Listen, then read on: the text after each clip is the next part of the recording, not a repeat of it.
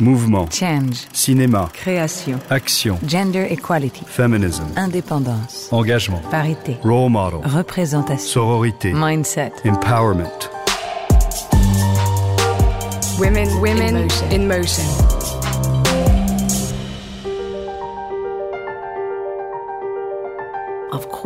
Évidemment, on sait les raisons pour lesquelles les femmes ont été négligées et passées sous silence. Pour moi, c'est une évidence. La question est de savoir en quoi la situation a changé et d'où est partie cette évolution.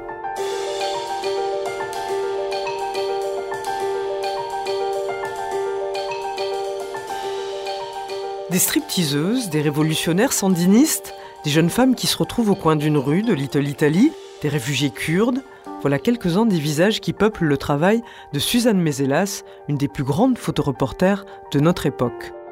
Je suis Géraldine Saratia et vous écoutez le podcast Women in Motion de Kering. Depuis maintenant 4 ans, Kering est partenaire des rencontres de la photographie d'Arles pour mettre en lumière le parcours de femmes photographes. Suzanne Mézelas, lauréate du prix Women in Motion en 2019, mon invitée est l'une d'entre elles. Elle expose d'ailleurs tout l'été à Arles des cartographies du corps en compagnie de Marta Gentilucci.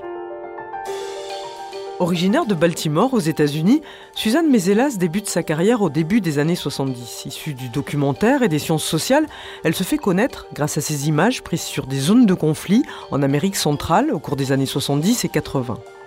Elle est la première à montrer la guerre en couleur, son livre Nicaragua, dont est issue la célèbre photo Molotov Man, entre dans l'histoire de la photographie. Suzanne Mézelas est également une des premières femmes à rejoindre l'agence Magnum en 1976, au cœur de son travail, qui utilise aussi bien la photo que la vidéo ou le son, des questionnements sur la violence, sur les rapports hommes-femmes, sur les cultures et les identités, et également sur la relation qui la lie au sujet qu'elle photographie. Chez Mézelas, celui-ci est associé au processus créatif et acteur du récit qu'il contribue à créer. Meilleur exemple de cette démarche, Carnival Strippers, un de ses premiers travaux, un projet fondateur qu'elle vient de revisiter avec un ouvrage passionnant, Carnival Strippers Revisited, plein de notes, de photographies inédites et en couleur. Il est consacré à des stripteaseuses de fêtes foraines itinérantes, qu'elle a photographiées et suivies en voiture pendant plusieurs étés. On commence donc cet épisode sur la route, une route américaine des années 70.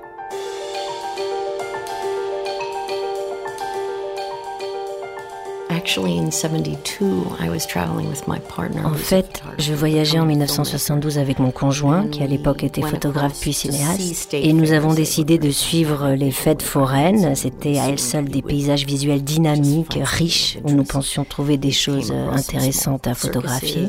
Nous sommes tombés sur de petits cirques cet été-là en sillonnant les États-Unis, et ce n'est qu'à la toute fin du séjour qu'on a découvert ça.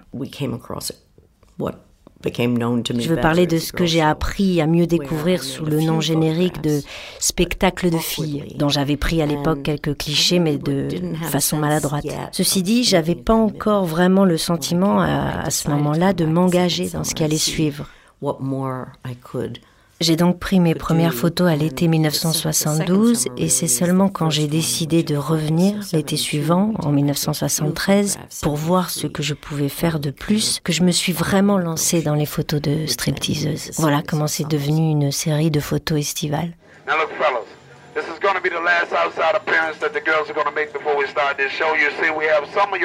Écoutez donc, messieurs, les filles font un dernier passage devant vous avant de commencer le vrai spectacle sous le chapiteau. Comme vous le voyez, une partie de vos amis et voisins ont déjà pris place à l'intérieur et attendent que le spectacle commence. Alors ne les faisons pas attendre plus longtemps.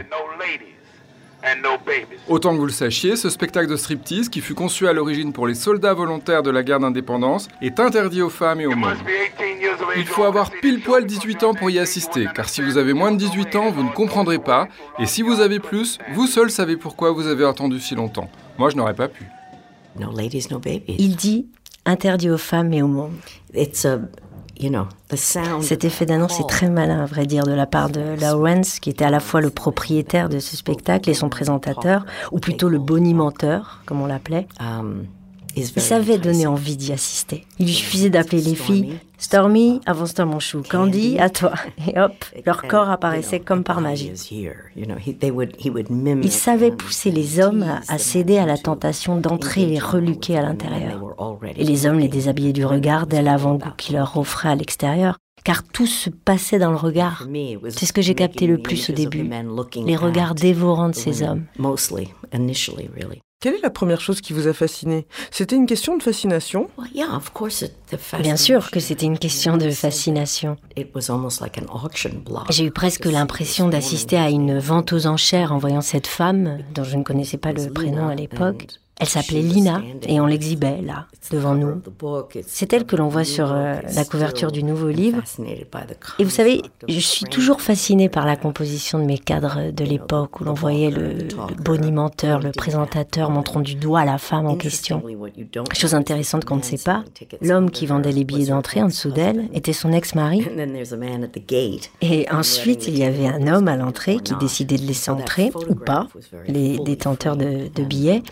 Cette photo-là fut particulièrement bien cadrée. Quant à Lawrence, qui était le, gérant du spectacle, c'était un homme noir, chose très surprenante pour l'époque. Il se postait ensuite sur le côté pour assister à ce pouvoir masculin, à cette effusion de testostérone affluant soudainement vers la fille faisant le show. Comment voulez-vous ne pas être fasciné par ce genre de scène? Ça se passait là, juste devant moi, et je m'estime chanceuse d'avoir pu capter cela sur la pellicule, de sorte que ces clichés sont toujours visibles aujourd'hui. Et bien entendu, le fait que ce soit une jeune femme qui ait photographié ça au début des années 70 euh, a fait couler beaucoup d'encre. Est-ce que c'était aussi une interrogation sur vous-même? Je ne crois pas que cela ait commencé comme une interrogation sur ma personne. Je pense que j'étais remplie de questions, certes. Je pense que je réfléchissais sur moi en tant que jeune femme vivant dans un univers éminemment masculin, oui, peut-être, en posant certainement la question de l'objectification des femmes. Il y a une photo pendant le spectacle où je suis entièrement habillée, j'avais multiplié les couches pour ne révéler aucune partie de mon corps. Et sur cette photo, je regarde cette jeune femme prénommée Ginger, posant fièrement dans cette espèce de, de bikini. Et cette différence de tenue entre elle et moi montrait typiquement l'état d'esprit psychologique dans lequel je me trouvais, c'est-à-dire jusqu'où je désirais attirer les hommes et jusqu'où je ressentais mon corps comme m'appartenant. Voilà le genre de questions que je me posais. Et vous savez, c'est amusant, mais les seuls souvenirs que j'ai se basent sur mes planches contact. Donc je dois regarder de très près sur mes tirages pour me souvenir exactement quand les photos ont été prises. Mais ce dont je suis certaine, c'est que le premier été, je n'ai pas été invitée à pénétrer dans les loges. Cela n'a été possible qu'à partir de l'été suivant. C'est la preuve qu'une intimité se construit au fil du temps. Et si cela finit par arriver, c'est en partie parce qu'à force d'être là plus souvent, les gens finissent par me reconnaître. Et lentement, je me suis mise à construire une relation avec eux, quand bien même cela n'était qu'une relation de surface. Et ensuite, j'ai commencé à leur montrer les planches contact que j'avais constituées, c'est-à-dire que je partais à Boston quelques heures, le temps de tirer moi-même mes clichés, puis je les rejoignais à l'étape suivante de leur tournée des, des fêtes foraines estivales. Je sais que c'est difficile d'être euh, sûr avec euh, le recul, mais le premier été, je ne crois pas me souvenir que j'ai eu l'intention de constituer un recueil de photos.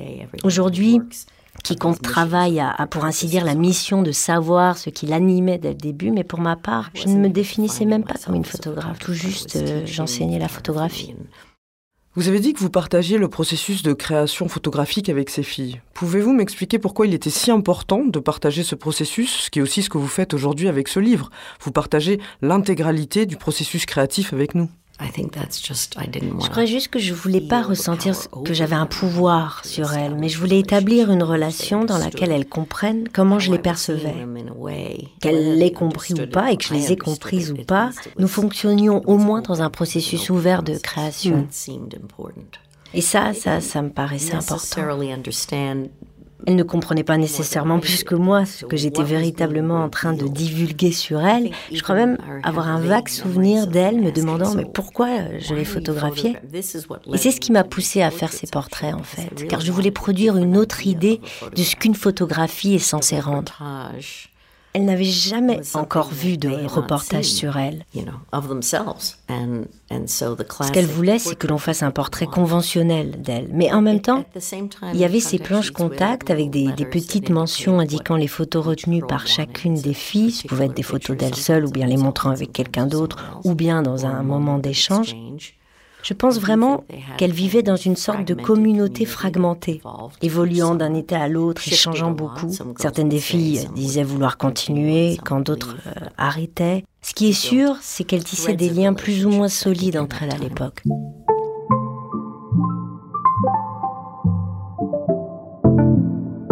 Professionals, when you get out there, nothing else matters. You don't think? Quand tu es amené à en faire ton métier, plus rien d'autre ne compte. You don't think about your, your problems? You don't think about anything but what you look like right then and what you're doing. Tu n'as plus le temps de penser à tes problèmes. Tu ne penses à rien d'autre qu'à ton apparence et à ce que tu es en train de faire. And I, I prefer not to think at all. I prefer when I get out there, I just do it. D'ailleurs, je ne préfère ne plus penser du tout. Quand je fais ça, je le fais à fond. I, I don't think, I don't plan, I don't do anything. I can't. Je ne réfléchis plus, je ne prévois rien. Because once I start doing that, then I get messed up. Car si je le faisais, je me mettrais dans le pétrin. So all I do is do what I know I have to do and don't, don't think about it. La seule chose à laquelle je pense, c'est de me concentrer sur ce que je dois faire. L'une des choses très intéressantes dans ce projet, c'est la façon que vous avez eu d'utiliser le son. Vous avez enregistré plus de 200 heures d'entretien, les filles, les filles qui parlent avec le- leur manager, vous avez presque tout enregistré. Est-ce que c'est la première fois que vous vous rendiez compte que l'image en elle-même ne suffisait pas? Oui, j'ai pensé intuitivement que ce que je vivais en direct était tellement plus fort que ce que les photos pouvaient capturer. Et les mots de ces filles, elles étaient extrêmement pertinentes sur le regard qu'elles portaient sur leur vie, dans leur façon de véhiculer les contradictions de la société ou, ou sur les observations qu'elles en faisaient, sur la façon dont la société les traitait en particulier du fait qu'elles venaient de la classe ouvrière, de toute petite ville, et qu'elles n'avaient pas de vraie perspective d'avenir. J'ai trouvé que ce qui les racontait n'était pas tant les interviews que je recueillais d'elles que l'écoute des échanges entre elles, mais aussi entre elles et leurs managers, entre elles et les clients. Certains de ces échanges sont toujours aussi incroyablement vrais et parlants aujourd'hui. Par exemple, comment les hommes considéraient ce type de femmes en particulier et pourquoi ils les catégorisaient ainsi. Tout cela s'exprimait à travers les mots. Bien sûr, mes photos traduisent bien la fascination que les hommes peuvent avoir pour ces femmes, mais ce qui comptait pour moi, c'était aussi ce qu'ils pensaient et qui était véhiculé dans les mots qu'ils utilisaient pour décrire ces femmes. Et quand je regarde à nouveau ce livre, je m'aperçois rétrospectivement que je n'ai pas utilisé le son pour en faire foncièrement une illustration. On voit apparaître le nom d'une stripteaseuse dans le texte présent sur un côté de la page et pas nécessairement sur la photo. Donc les séquences représentent une double narration où une dynamique visuelle s'interrompt par elle seule du fait qu'elle s'entremêle avec les mots du texte, de telle sorte que l'on puisse aussi lire, imaginer et établir un parallèle. Les photos sont là justement pour couper la parole et interpeller. Et s'il y a une chose qui n'était pas prévue, elle non plus, c'est qu'en France, comme aux États-Unis, des troupes de théâtre allaient ensuite monter des créations à partir des textes que j'ai écrits dans le livre. c'est vous dire si les dialogues étaient d'une grande richesse.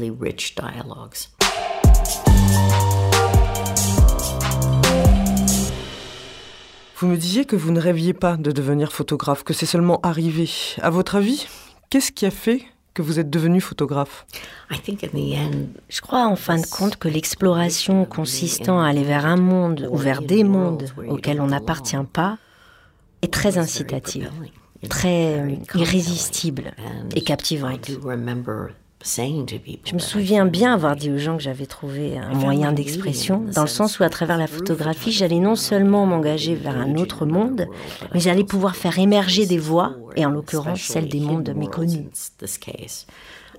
Et plus tard, j'ai bifurqué en direction de ce qui est habituellement passé sous silence, qui est caché comme les violations des droits de l'homme, des réalités plus dures. Mais je pense vraiment que quelque chose là-dedans m'a donné la notion du but à atteindre, de, de la mission à accomplir, d'une valeur ajoutée à laquelle je pouvais contribuer. C'est la question que je me pose tout le temps. Ma démarche ne consiste pas tant à trouver un processus pour la signature que je vais y apposer, que pour le sentiment intime d'apporter une contribution de type social ou de type historique. Tout à fait. Et vous vous souvenez de quand vous avez pris conscience de cela? En plein milieu de mon travail sur euh, Carnival Strippers. Um, oui, parce que faire émerger la voix de ces femmes et leur permettre de se raconter a largement participé à me faire prendre conscience que la photographie pouvait avoir euh, de la valeur. Mm.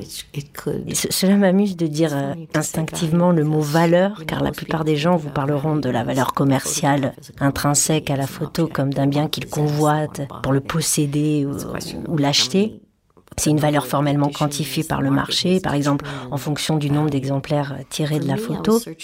Mais ma quête à moi, c'était la, valeur sociale. Il fallait que je retrouve euh, à nouveau une bonne raison de, de contribuer à quelque chose d'utile. Je ne vois pas comment le dire autrement. Il fallait que je trouve une nouvelle motivation. Qu'est-ce qui était important pour vous? Vous avez dit que la photographie de rue n'était pas votre truc. On sait que vous aimiez beaucoup Frédéric Wiseman, vous avez collaboré avec lui. Qu'est-ce qui vous a influencé? Était-ce l'anthropologie, les documentaires ou également certains photographes? Bien sûr que je suis sensible à ce qui se passe dans le monde de la photographie, mais mon intérêt n'a jamais été pour la photographie dans ce sens-là. Ce qui m'intéressait surtout, c'était de, de, découvrir des univers dont je percevais que, que j'ignorais ce que je pouvais y révéler en quoi je pouvais les partager, mais pour lesquels je percevais des possibles, des affinités personnelles dans l'acte consistant à faire de la photo, car je trouve que les photographies sont le reflet d'un type de relation. Et je crois que ma vie en zigzag a dérouté pas mal de monde. C'était pas vraiment un problème pour moi, mais très souvent, y compris dans cette exposition, des gens sont venus me trouver encore hier pour me dire je connaissais bien le Nicaragua, mais sûrement pas sous cet angle. Comme s'ils auraient dû le savoir, mais, mais, mais pourquoi le sauraient je veux dire, je m'attendais pas à aller au Nicaragua alors que j'étais en train de terminer mon travail sur Carnival Strippers. Je n'avais aucune idée de là où j'allais aller, de ce que j'allais y faire et, et de comment ma vie allait évoluer. Je pense que quand vous êtes au cœur d'une action, vous réagissez en fonction des occasions qui se présentent ou de vos pressentiments, de vos idées. Je me rends compte de la réalité de nous, les pauvres, face à un gouvernement qui défend des intérêts capitalistes. De là naît cette conscience de lutter pour les pauvres. Car on est pauvre, mais on lutte pour ceux qui ne se décident pas encore. Mon caractère intime m'a poussé à faire partie de la lutte. Vous étiez au Nicaragua en juin 1978. En fait, vous avez lu un article dans le New York Times et vous avez senti qu'il se passait quelque chose dans le pays, comme le disait l'article, mais surtout qu'il n'existait pas d'image sur le sujet. Est-ce que cela a joué dans votre décision d'aller là-bas? Oui, je crois que le fait qu'il n'existe pas d'image est une bonne raison d'aller quelque part pour voir ce qui s'y passe. Je ne parlais pas l'espagnol, mais je parlais français et je me suis mise à apprendre un peu d'espagnol qu'il me restera perfectionné sur place. Et je ne pense pas être partie là-bas avec une liste de choses que je comptais rapporter. J'y suis juste allée pour m'y mettre en immersion. À l'époque, vous veniez d'intégrer Magnum deux ans auparavant, en 1976, juste après Carnival Strippers. Mais ce n'est pas Magnum qui vous a envoyé au Nicaragua. Vous avez décidé d'y aller de vous-même. Vous avez sorti ce livre, Nicaragua, qui est devenu très célèbre et qui fut le premier à proposer des photographies de guerre en couleur. Vous avez d'ailleurs pris ce cliché, devenu célèbre, Molotov Man, un homme armé d'un fusil d'assaut M16, et vous vous êtes énormément intéressé à la circulation de cette image. Je ne voyais pas les photos au moment où je les prenais. Dans certains cas, j'ai développé le noir et blanc comme une ébauche, de sorte à pouvoir mettre une légende sur ce qui se passait. Toujours est-il que comme je ne pouvais pas développer la couleur au Nicaragua, j'ai pas considéré cela comme un moment iconique. Je le vois juste comme un moment auquel j'ai fait face avec la force qui était celle de l'instant. Je me suis retrouvée au plus près possible de l'action. Et puis tout a changé 24 heures plus tard, certains ont quitté le pays et le pays a commencé à se mobiliser pour fêter sa victoire. Par conséquent, ce dernier geste, dont je pense qu'il a eu une grande portée aussi pour les Nicaraguayens, je ne pouvais pas imaginer qu'un an plus tard, en revenant pour le premier anniversaire de la victoire, je le retrouverais en photo sur les boîtes d'allumettes, euh, dans des magazines, puis peu à peu dans, des cadres divers, et que cette photo serait notamment utilisée par les contrats pour lever des fonds afin de combattre euh, les sandinistes quelques années plus tard. Quant au sujet photographie, il poursuit une vie dont on peut dire qu'elle dépasse sa simple vie d'homme, bien que je n'ai été en contact avec Pablo que dix ans après. Vous vous souvenez du jour où vous avez pris cette photo? Ah, complètement. Vous pouvez m'en parler un peu? Je me souviens que je me suis réveillée dans cette ville d'Esteli, au nord du Nicaragua. J'avais dû dormir, je crois me souvenir, dans une maison abandonnée. Je me suis donc réveillée. et c'était juste un jour lambda dans la dynamique d'une petite ville, se mobilisant et construisant des barricades pour se rapprocher progressivement du, du, quartier général de la garde nationale, il fallait que je me déplace du lieu où je me trouvais de l'autre côté de la ville en suivant non pas un chemin tracé, mais en essayant de me faufiler autant que possible là où la garde nationale s'opposait aux sandinistes de l'époque. Je me souviens être arrivé à cet endroit où j'ai eu beaucoup de chance que le char qui se trouvait là avait été vidé de, de ses occupants. Les sandinistes se rapprochaient de plus en plus des quartiers de la garde nationale. Ensuite, ils ont lancé des, des cocktails Molotov qui ont explosé. Et la garde nationale, peu après que j'ai pris cette photo, a fui de l'autre côté du cartel, c'est-à-dire des quartiers généraux. Puis plein d'autres gens sont subitement sortis de toutes sortes d'endroits dans la ville. Et voilà comment la, la, garde nationale a perdu le contrôle de la situation. J'ignorais qu'il s'appelait Pablo, mais je me souviens très exactement où je me trouvais et où cette photo a été prise. Et bien entendu, dix ans plus tard, quand je suis retournée prendre des images pour Images d'une révolution, c'est là que j'ai rencontré Pablo à force de demander dans la ville, savez-vous qui est cet homme? Quelqu'un le connaît? Et j'ai fini par le retrouver, qui vivait à quelques heures de là. Comme vous l'avez dit, vous êtes souvent retourné au Nicaragua. Dans beaucoup de vos projets, vous retournez sur place ou bien vous maintenez une relation avec les personnes que vous avez photographiées. Je pense par exemple aux Prince Street Girls, les, jeunes filles que vous avez photographiées à Groove Prince Street, dans le quartier de Little Italy à New York, et avec qui vous êtes resté en contact. Pour vous, y a-t-il un moment où un projet se termine? Est-ce qu'il a une fin? C'est une très bonne question. Le quartier s'en souvient bien. Je les ai photographiées pour la première fois quand elles avaient entre 8 et 9 ans. Aujourd'hui, elles ont autour de, de 50 ou 51 ans.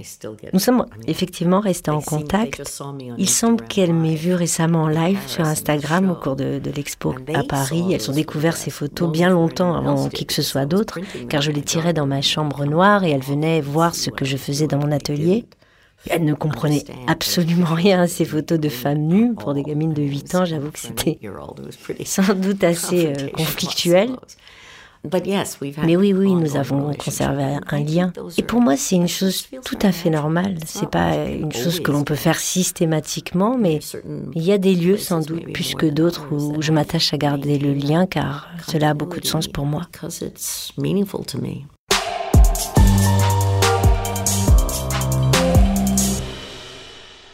Vous avez également travaillé avec la police de San Francisco, n'est-ce pas? Effectivement, j'ai travaillé avec les équipes du commissariat de police de San Francisco, mais là c'était beaucoup plus tôt, en 1990.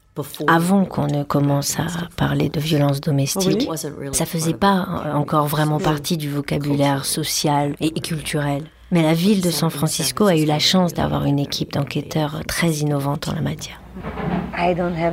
Je n'ai pas le courage d'appeler la police, car après cela, je, je, sais ce qui va me tomber dessus et je perdrai mon travail. Du coup, je le laisse faire. C'est un homme très violent, vous savez. Parfois, il me tombe dessus physiquement, mais pas tout le temps non plus. Il refuse que je vois souvent ma famille, il me laisse du temps juste pour sortir faire les courses au marché. Quand il est ivre, il fait très peur à voir. Il est arrivé qu'il me cogne avec une bouteille quand j'étais enceinte de notre deuxième enfant. Vous vous rendez compte? Mais je ne sais pas par quel moyen le quitter. Je n'ai personne d'autre, moi non plus. Un jour, j'ai appelé la police, mais elle n'a absolument rien fait. Elle a juste répondu Réglez ce problème de famille entre vous. Et elle est repartie. Finalement, j'ai fini par me rendre vraiment compte que cette équipe faisait le travail de, de documentation que j'aurais fait moi aussi. Donc j'ai travaillé avec eux pour faire une grande partie du travail qu'ils avaient documenté. Oui, parce que vous vous êtes rendu compte que leurs images avaient valeur de preuve et c'est quelque chose qui vous intéressait beaucoup dans votre travail. Oui, j'ai donc commencé à faire des, des photos ayant une nature et une valeur probante. Puis je me suis rendu compte qu'ils fournissaient une solide documentation de fond j'ai donc travaillé avec eux pour faire ces collages de leurs rapports de police et des photos qui apparaissaient dans les archives publiques. Ces collages sont devenus les affiches emblématiques du refuge. Elles ont eu une forte visibilité et beaucoup d'impact à San Francisco pour annoncer la création d'une ligne téléphonique d'appel euh, au secours. Ça n'est pas la première fois que vous rassembliez des images. Vous l'aviez déjà fait euh, avec le Kurdistan, avec ce projet à Little Italy et ces photos d'hommes photographiés sur les toits. Vous aviez compilé des images existantes. Est-ce que c'est le projet qui vous dicte ce que vous devez faire? C'est une très jolie façon d'expliquer les choses. Oui, c'est le, le, projet qui me conduit là où je dois aller, ou bien d'une certaine manière, c'est moi qui vais où qu'il me conduise. Cela veut dire que je n'ai pas de point de chute prédestiné. Donc euh, je peux commencer par un endroit et évoluer vers un autre lieu. Quand je suis partie au Kurdistan, je me suis dit que j'allais documenter une période consécutive à l'insurrection des Kurdes contre Saddam, mais c'est un mouvement qui a échoué puisque la plupart des Kurdes sont partis vers la Turquie et vers l'Iran dans, des camps de réfugiés. Je suis allée dans le pays qu'ils avaient fui, en particulier au, au, nord. Et là aussi, je crois que c'est mon intuition qui a primé. Ça a probablement été un peu influencé par le fait que je venais de travailler avec la police sur les violences domestiques.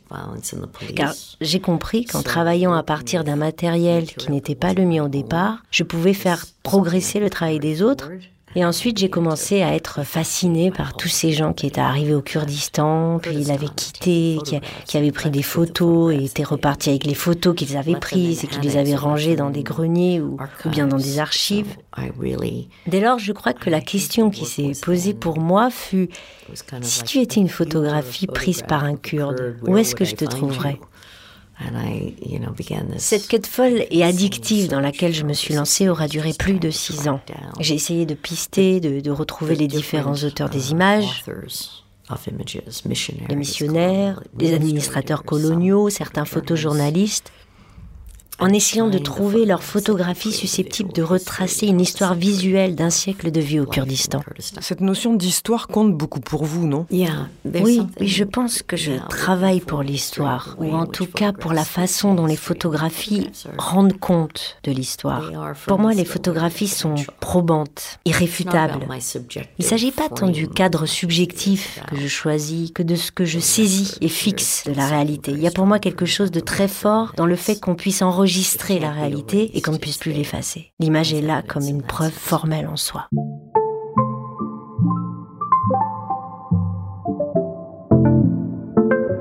Vous avez photographié de nombreux conflits, que ce soit des guerres ou des conflits plus intimes à l'intérieur de la famille, des situations où il y avait une forte intensité et beaucoup de violence. Alors je me demandais, est-ce qu'il vous a parfois été difficile de concilier votre vie professionnelle et votre vie privée? Je pense qu'il est toujours compliqué de quitter le confort de ce qui est familier pour aller se confronter à, à l'imprévisible, quand bien même il m'attire, car ces transitions sont difficiles à vivre. Vous quittez vos amis, vous délaissez votre famille, et bien évidemment, quand je m'apprête à affronter une chose conflictuelle, mes proches m'expriment la grande anxiété qui les assaille, qu'il s'agisse de mon conjoint, de ma sœur ou de mon père, etc.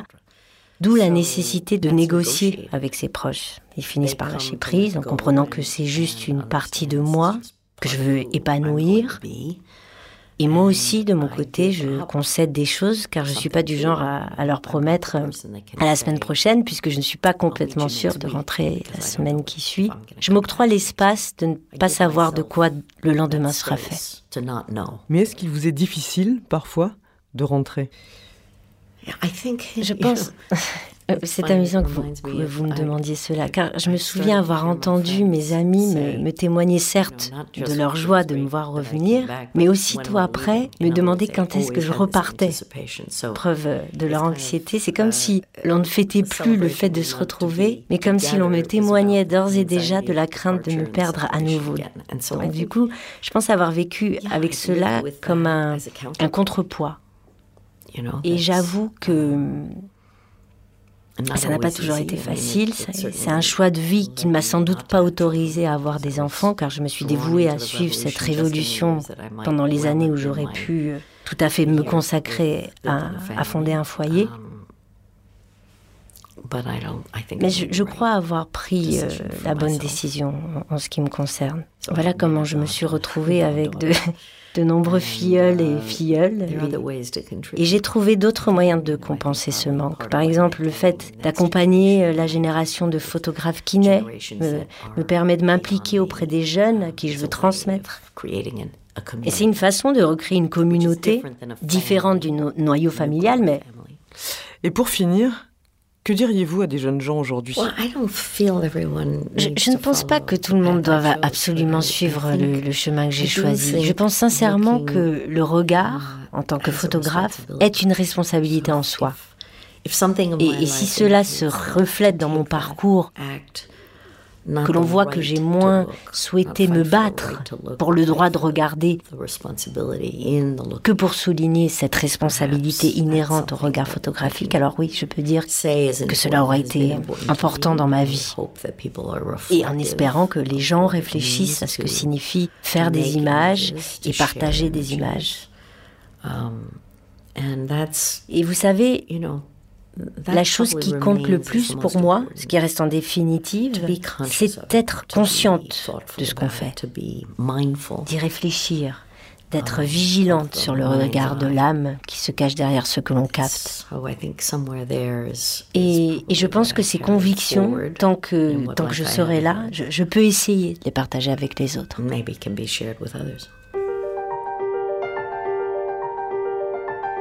C'est la fin de cet épisode, j'espère qu'il vous aura plu, qu'il vous aura donné envie d'échanger, de réagir, de partager. N'hésitez pas à nous suivre et à nous écrire sur les réseaux sociaux de Kering sous le hashtag Women in Motion et de vous rendre sur www.kering.com pour en apprendre davantage sur le programme Women in Motion. A très bientôt pour de nouveaux épisodes à la découverte de ces femmes, actrices du changement.